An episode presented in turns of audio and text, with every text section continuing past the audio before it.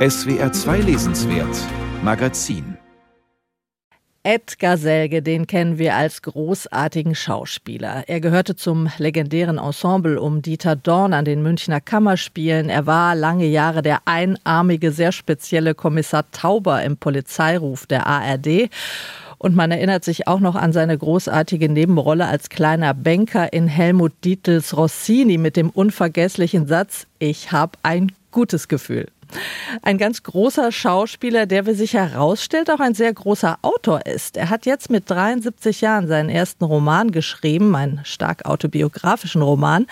Es geht um seine Kindheit, um das Jahr 1960. Eine Kindheit, die stark von Musik, aber auch von Gewalt geprägt ist. Hast du uns endlich gefunden, heißt das Buch. Und ich möchte darüber sprechen mit dem Kritiker Christoph Schröder. Hallo, guten Tag. Guten Tag, Frau Höfer.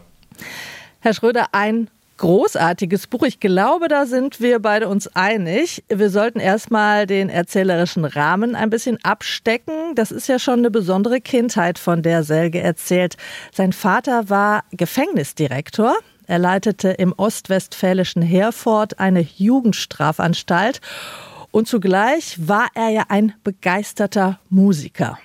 Ja, das ist wirklich eine sehr merkwürdige Konstellation, die sich durch den ganzen Roman zieht.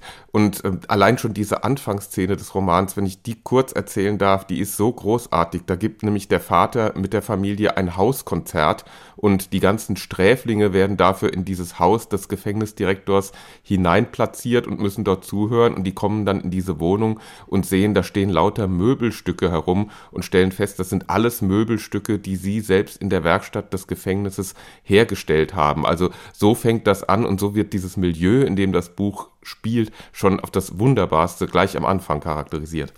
Das stimmt, diese Eingangsszene ist wirklich ganz großartig schon. Und da drin eben, mittendrin, dieser zwölfjährige Edgar, aus dessen Perspektive die Geschichte auch der Roman erzählt wird, äh, zwischen diesen ganzen straffällig gewordenen Jugendlichen und dieser musikaffinen Familie. Ja, was ist das, dieser kleine Edgar? Das ist eine interessante Figur. Er ist ein Filou, der manchmal Geld klaut, um heimlich ins Kino oder auf den Rummel zu gehen. Der flunkert und einer auch, der sehr viel und gern redet. Man hat ihn, finde ich, ziemlich lebhaft vor Augen, wenn man das Buch liest, oder? Ja, ja, also das ist ein Flunkerer, wie Sie sagen, so einer, der auf, auf Abenteuer aus ist, der auch was erleben will und äh, der sich auch in dieser Sandwich-Position mit mehreren älteren Brüdern und einem jüngeren so gewisse Freiheiten herausnehmen kann oder das zumindest glaubt. Denn meistens fliegt er ja, fliegt er ja doch auf und äh, dann sind wir bei der anderen Seite, er macht auch jede Menge Dummheiten, die so ein bisschen unerklärlich sind, ähm, die er sich selbst auch nicht so erklären kann. Also er macht bei einem alten Nachbarn, den er eigentlich gerne mag und dessen Frau gestorben ist gerade, macht er so dumme Klingelstreiche und fliegt natürlich prompt auf und kriegt riesen Ärger, obwohl er diesen Mann sehr nett fand. Und warum er das macht, weiß er in dem Augenblick selbst nicht, aber, aber wir wissen es natürlich, wenn wir das Buch lesen, denn wir wissen irgendwie dann schon nach und nach, dass diese Streiche und diese Dummheiten, die Edgar macht, auch Ausbrüche und Auflehnungen sind gegen diese, gegen diese Erwachsenenwelt, in der er lebt. Also auch eine Form von Notwehr. Ja, genau. Dafür gibt es sicher Gründe. Da kommen wir gleich noch drauf zu sprechen. Und ähm, Selge findet ja, meine ich, einen unglaublich guten Erzählerton auch für diesen zwölfjährigen Edgar. Der ist natürlich altersgemäß kindlich und manchmal auch naiv, aber dann auch wieder sehr gewieft und auch reif und auch sehr witzig.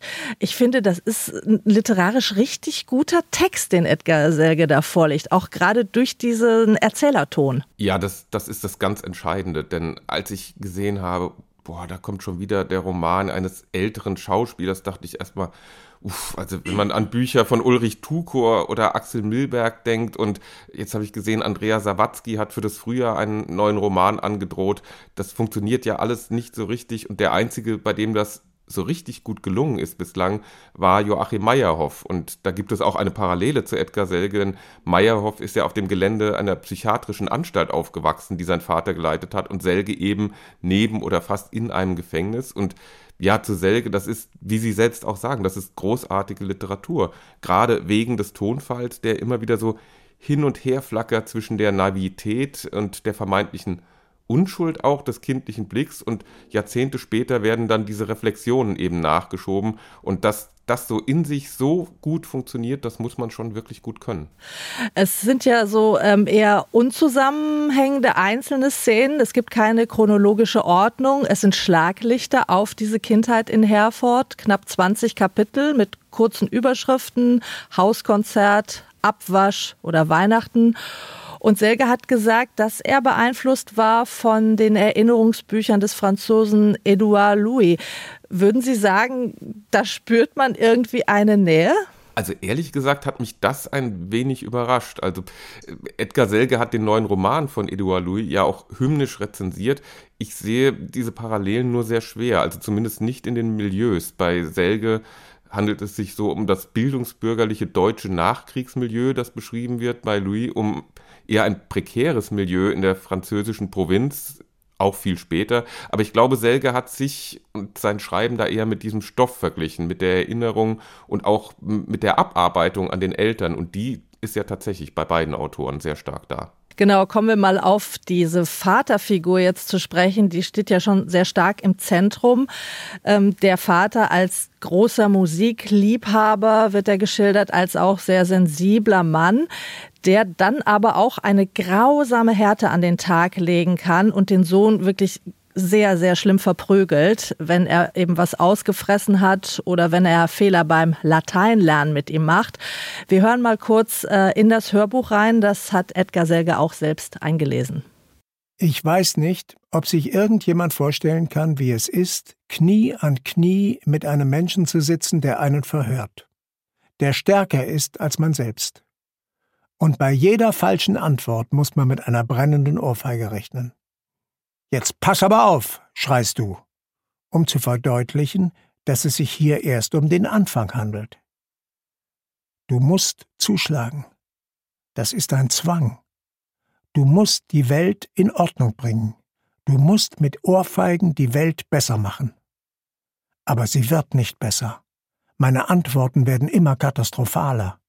Wenn der erste Schlag gesessen hat, ist mir der zweite so sicher wie das Amen in der Kirche. Die Erfolglosigkeit deines Zuschlagens steigert deinen Zorn. Irgendetwas stirbt in mir. Warum stehe ich nicht auf und gehe? Warum nicht? Ich habe nicht die Kraft. Das Ganze ist ein Ritual, und ich bin unfähig, es zu durchbrechen. Gerade so gut könnte ich von mir verlangen, von einem Hausdach zu springen. Irgendwann kann ich nicht mehr. Meine Stimme klingt so verschluchzt, so verängstigt, dass dir die Lust vergeht. Geh mal für heute, sagst du plötzlich ganz sanft. Ein Ausschnitt aus Hast du uns endlich gefunden, gelesen vom Autor Edgar Selge. Ja, Christoph Schröder, das ist manchmal schon schwer auszuhalten, wenn Selge diese Gewalterfahrungen seiner Kindheit schildert. Dennoch ist das Buch keine Abrechnung mit dem Vater geworden, oder so habe ich es jedenfalls nicht gelesen. Nein, auf keinen Fall. Das habe ich auch nicht so gelesen. Und ich äh, habe ein Interview mit Edgar Selge gelesen, in dem er das auch ganz deutlich noch einmal sagt, dass das keine Abrechnung ist, sondern vielleicht eher sogar eine Liebeserklärung, die auch klar formuliert wird. Er hat gesagt, ich will nicht jemand sein, der den liebt, der ihn schlägt. Und die Schläge sind, wie Sie es gesagt haben, wirklich brutal. Und da steckt ja sogar, wenn auch nur in Andeutung, sogar noch mehr dahinter, nämlich so eine Art sexueller Missbrauch. Und trotzdem ist die Art und Weise, wie der Vater aus heutiger Perspektive angeschaut wird, extrem ambivalent. Das schwankt so zwischen Verständnis und kompletter Entgeisterung. Und das wird, das ist ja auch das Tolle an diesem Buch, in diesen historischen Kontext gestellt, denn wir dürfen ja nicht vergessen, wie alt die Eltern sind, wo die herkommen. Die sind um 1915 geboren. Das waren stramme Nazis, die mit diesem Gedankengut ja nach dem Krieg auch nicht einfach Schluss gemacht haben. Und das ist auch noch da und gleichzeitig diese echte, natürliche Liebe zur Kunst. Das ist ja schon wahnsinnig deutsch und das ist ganz toll dargestellt. Ähm, das Buch hat, ja, wenn man so will, zwei Leitmotive. Die Musik zum einen und den Tod. Denn es geht auch um den Tod von zwei Brüdern, den die Familie verkraften muss. Wie schmerzhaft das ist, das schildert Selge auch sehr gut, finde ich auch für die Eltern. Selges älterer Bruder Rainer, der stirbt mit neun Jahren beim Spielen mit einer Handgranate, Nachkriegszeit. Und sein jüngster Bruder Andreas, der stirbt mit 19 an einer Gefäßerkrankung. Ihm ist das letzte und sehr berührende Kapitel gewidmet. Ja, ich muss gestehen, dass mich gerade dieses letzte Kapitel, das auch so unvermittelt kommt, doch ziemlich aus der Fassung gebracht hat, weil das so intensiv, so berührend und zugleich auch so diskret gegenüber dem sterbenden Bruder geschrieben ist, wie ich es wirklich lange nicht mehr gelesen habe. Da sind Szenen drin, die schwer aus dem Gedächtnis zu löschen sind. Nur ein Beispiel, wenn Edgar dem sterbenden Bruder im Krankenhaus verweigert, ihm mit einem Löffel Tee zu füttern. Der Bruder ist nicht mehr recht bei Bewusstsein, hat wahnsinnigen Durst und sagt, bitte gib mir noch einen Löffel Tee. Und Edgar sagt, nein, bekommst du nicht, weil er gerade vor kurzem schon einen Löffel Tee hatte und die Ärzte gesagt haben, nur einen Löffel pro Stunde mehr verträgt er nicht. Und er verweigert diesem sterbenden Bruder den Tee, weil er sich auch so hilflos fühlt in dieser Situation. Und wie gesagt, also das sind Szenen, ich werde die nicht so schnell vergessen. Nee, ich auch nicht. Ist wirklich sehr tief anrührend, das Buch. Was es ja gar nicht liefert, dieses Buch, das sind Schauspielererinnerungen. Das sollte man von diesem Buch wirklich überhaupt nicht erwarten. Also es ist ein wirklich dunkler, ein großer Familienroman. Und die Schauspielerkarriere Edgar Selges, die kommt eigentlich überhaupt nicht vor, außer dass er erzählt, dass er als Kind schon sehr gerne Leute imitiert hat und ziemlich gut. Ne? Ja, zum Schluss merkt er so nebenbei an, dass er gerade aus München von der Schauspielschule kommt, um seinen Bruder im Krankenhaus zu besuchen. Aber das ist tatsächlich auch die einzige Andeutung eigentlich dieses Berufslebens, ähm, das er gewählt hat. Aber eigentlich können wir darüber ganz froh sein, dass es so ein Buch geworden ist, weil ich, ich glaube, dass es ein, trotzdem ein, ein großer Bildungsroman ist und auch ein Künstlerroman auf ganz spezielle Art und Weise, wie sich dieser Edgar zum Künstler entwickelt. Nur wird das eben nicht so explizit ausgesprochen. Aber ein großes Buch bleibt das für mich trotzdem. Oder deswegen. Absolut. Vielen Dank, Christoph Schröder. Ich danke Ihnen. Hast du uns endlich gefunden, heißt das Buch von Edgar Selge. Rund 300 Seiten erschienen sind sie bei Rowold und das Hörbuch, gesprochen vom Autor, ist bei Argon erschienen.